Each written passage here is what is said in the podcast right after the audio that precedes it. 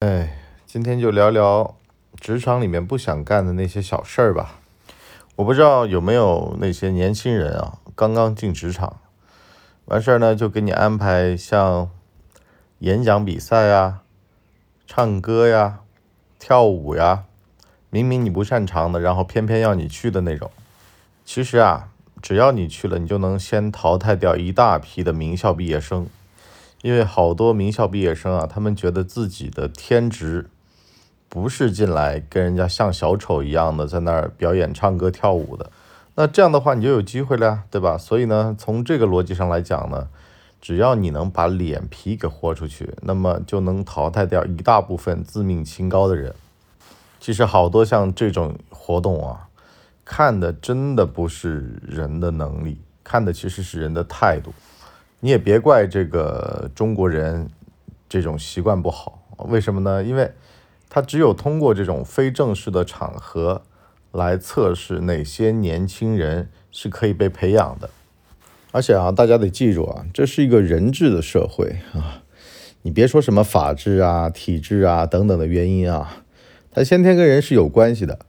你说啊，你首先别人看你的眼神是你可用和不可用。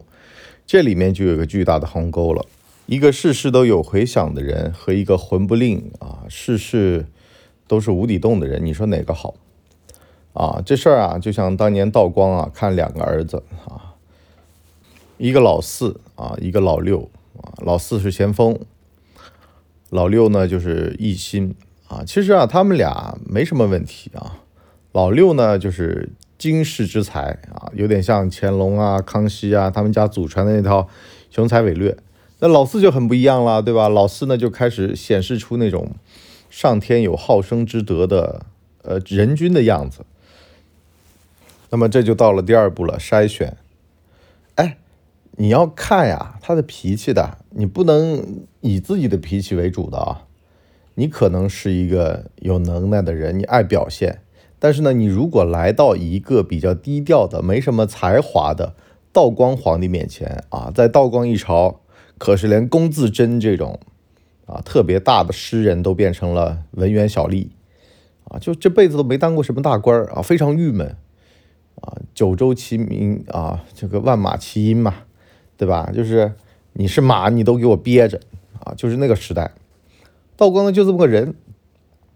我身边啊都是曹振庸啊，啊这种只磕头少说话的这种庸才，啊那个时代就是曾国藩的时代啊，曾国藩就是读读书打打牌是吧，聊聊天儿，反正呢干的全都是那些啊只要是庸才就能上的事儿啊，所以为什么他的那个伯乐啊老是跟他讲说你跟皇上见个面啊，你要记住皇上。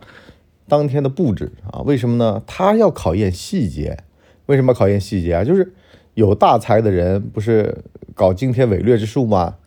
没大才呢？没大才就喜欢啊，考验那些人对我的态度怎么样，会不会把我当回事儿啊？把我当回事儿，那跟我在一块儿的所有的场景啊，他都会记住啊。就是搞这种鸡零狗碎的事儿。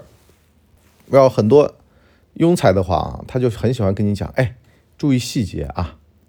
比如说啊，错别字儿啊，你这个里面有错别字儿啊，然后呢骂你，啊，这个怎么的态度态度不行啊？你看啊，错别字儿有了还不改，对吧？就老是揪小错，啊，揪揪着点小错不放啊，这就是一个庸才的领导。但你跟着他了，有什么办法呢？对吧？他为了显他能耐，他很多时候就喜欢用这种很垃圾、人一眼就能看穿的手段，你也没办法的呀。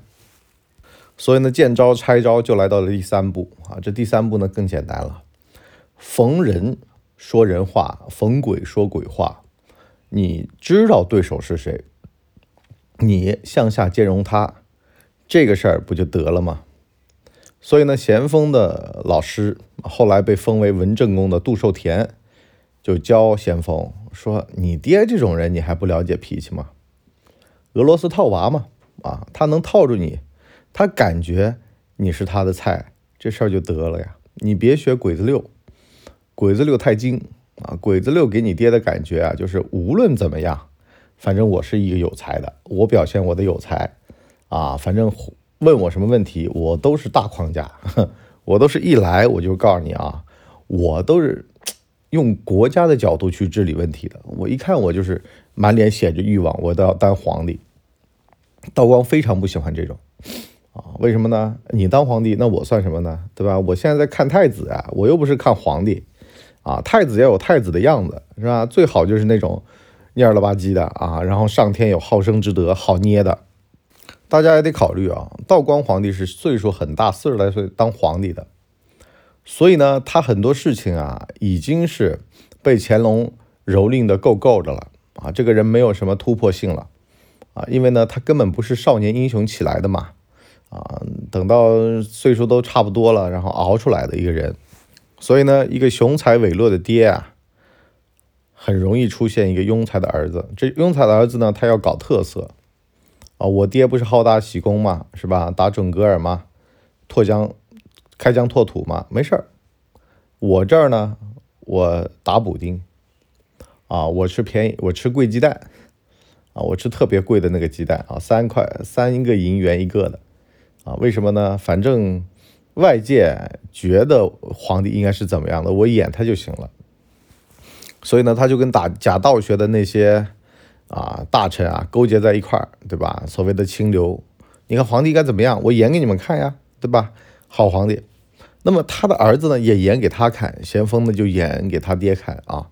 这个去打猎的时候，然后呢就跟他爹讲，你看啊，春天啊，不能够啊，就动杀心的，为什么？他肚子里还有孩子啊，很多草木啊，它春天都要发芽的。就像咱们海边有一句话啊，春天鲫鱼啊不能杀，肚子里很多籽儿的呀，对吧？这样的话等于说灭门了。所以啊，什么人不人，笑不笑的啊，在道学家眼里的那套东西，你如果真的把它演出来的话，那就非常可怕了，那就真的是道光那种样子啊，好心办坏事儿啊，明明啊是不懂得民间的规矩，居然却居然要干民间的事儿。那干出来的全都是这种啊，这个上千块钱补丁啊，穿带补丁的衣服还比新衣服贵啊，就这种玩法，被内务府骗的团团转，对吧？你皇帝喜欢吗？而且啊，这讲个题外话啊，你喜欢，别人都会演给你看，无论是道学家喜欢想象中的皇帝，那叫道光，道光就演给你看，还是。道光喜欢听话的儿子当太子，咸丰演给道光看，啊，就是那种一副大太子朱标的样子，哈，就是非常仁孝的皇帝，对吧？仁皇帝啊，仁宗。那么这里面就会牵涉到一个问题啊，你上头有喜好，下边的人也会演给你看。那如果呀，只是演，那也就罢了。好多时候呢是。他死命的听你的话，啊，本来呢只是听话，他死命的听你的话，什么意思呢？就是把你的政策啊执行到一个极致。换句话来说啊，就是把手中的权力用到极致啊，在那装傻充愣。反正呢，这话是皇帝说的啊，这事儿呢是皇帝要我办的，那我就在里面把我的利益放大到极致。所谓的卡油嘛，对吧？比如说皇帝。你不是号称自己勤俭吗？勤俭的象征是什么呢？就是省嘛。啊，你一个补丁，哎，你做新衣服一身我们挣你个两百块钱。你打一身补丁，我们是不是就不挣钱了呢？不会啊，我们挣五百块钱，因为你这补丁是上好的补丁啊，也能挣钱，对吧？反正在哪个时代，喝血的人都能喝到血。啊，鸡蛋，鸡蛋呢？外面卖两毛钱，我这儿卖你三十块钱，二十八块钱差价。为什么？本来你做一桌海鲜宴，我挣两百八，那你一顿吃一个鸡蛋，我才赚二十八，我还算良心了吧？那么再放大到民间的行为啊，那就更有意思了。清朝那会儿啊，救灾各种吃拿卡要，到人民手上呢就不足万分之一。啊，和珅在电视剧里面有个说法，叫做呢。你如果连当中的这些人都喂不饱，效率都提不上来，你就不要说能到下面去了。也就是为什么呢？当中的各路牛鬼蛇神，你都得伺候好了，让他们拿到他们该拿的那部分啊，他们才会把这个钱往下传。这也是这几天啊那些医院里面的争论。所谓的医院的那些领导拿的比一线的这些医护人员要高，哎，有人就奇怪了呀，说这不是倒过来了吗？一线的医务人员应该拿的比领导高才对啊，这样才能够让他们有那种在一线冲锋陷阵的那种啊这个动力呀。哎，这事儿你就不了解了，就是我前面讲的那个原理哈，你们仔细琢磨一下。好了，我们今天就先到这里吧。对了，最近呢，我们的营销部、发行部啊在招人，有兴趣的话联系文博小号这个微信号。